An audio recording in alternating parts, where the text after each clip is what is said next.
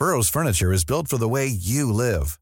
From ensuring easy assembly and disassembly to honoring highly requested new colors for their award-winning seating, they always have their customers in mind. Their modular seating is made out of durable materials to last and grow with you.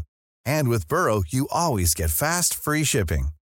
Get up to 60% off during Burrow's Memorial Day sale at burrow.com slash ACAST. That's burrow.com slash ACAST.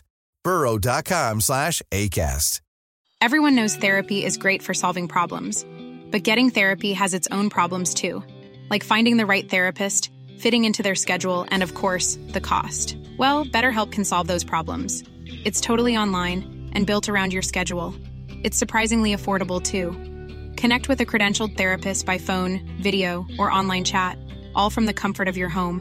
Visit betterhelp.com to learn more and save 10% on your first month. That's BetterHelp H E L P. Le français est une langue à protéger. Langue française telle qu'on la parle chez nous. Monsieur Le Sage, par exemple, se fait fort de dire Même la France n'est pas unilingue française. Et pour ça, on vous offre les capsules. Une pilule, une petite capsule. Pour la santé du français. On a- je pense qu'on a la chance, euh, étudiants du Québec, de pouvoir profiter de la littérature française de l'histoire, donc tout ce qui est histoire européenne, histoire française, histoire coloniale. Euh, puis j'ai peu ou très très très très peu euh, eu à moi-même dans mon parcours universitaire ou de cégep là, de à lire des textes en anglais. Ça n'aurait pas été un problème, mais euh, c'est juste un constat que je fais. Donc s'il y a des gens qui sont aux études, qui entendent puis qui ont une opinion différente. euh, N'hésitez pas à, vous manifester. T'as de l'ouverture, t'as de l'ouverture. Il n'y a pas de stress là-dessus. OK. Puis raconte-nous un peu justement ce que. Parce que je sais, toi, tu es toujours un gars qui nous amène beaucoup de contenu euh, lors de nos émissions. Là, je te mets des attentes hautes, là, je te mets Ouais, de la pression. Mais raconte-nous un peu ce que, ce que tu as fait comme découverte.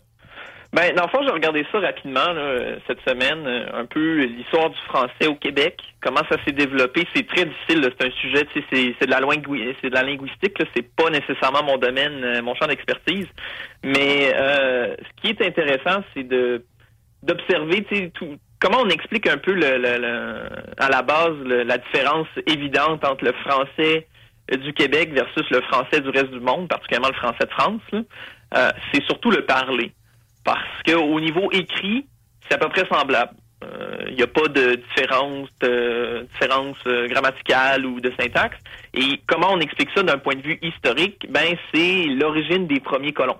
Hein, peut-être vous en avez déjà entendu parler, mais tu c'est que les premiers colons, les pionniers de la Nouvelle-France, quand ils arrivent, ben, ils viennent tous en majorité euh, de villes côtières. Donc, euh, La Rochelle, Bordeaux, euh, La Perche, donc des, des, grands ports de la France. Donc, on peut supposer qu'il y avait peut-être un patois particulier dans ces régions-là, notamment la Normandie. Encore aujourd'hui, on peut, il y a des patois selon les régions en France. Donc, il y a un peu une théorie des historiens de, de, de l'évolution du français au Québec, ou, euh, ou en Nouvelle-France plutôt, qui, euh, qui, qui, qui dé- qui découle de ça, de l'origine des, des premiers colons.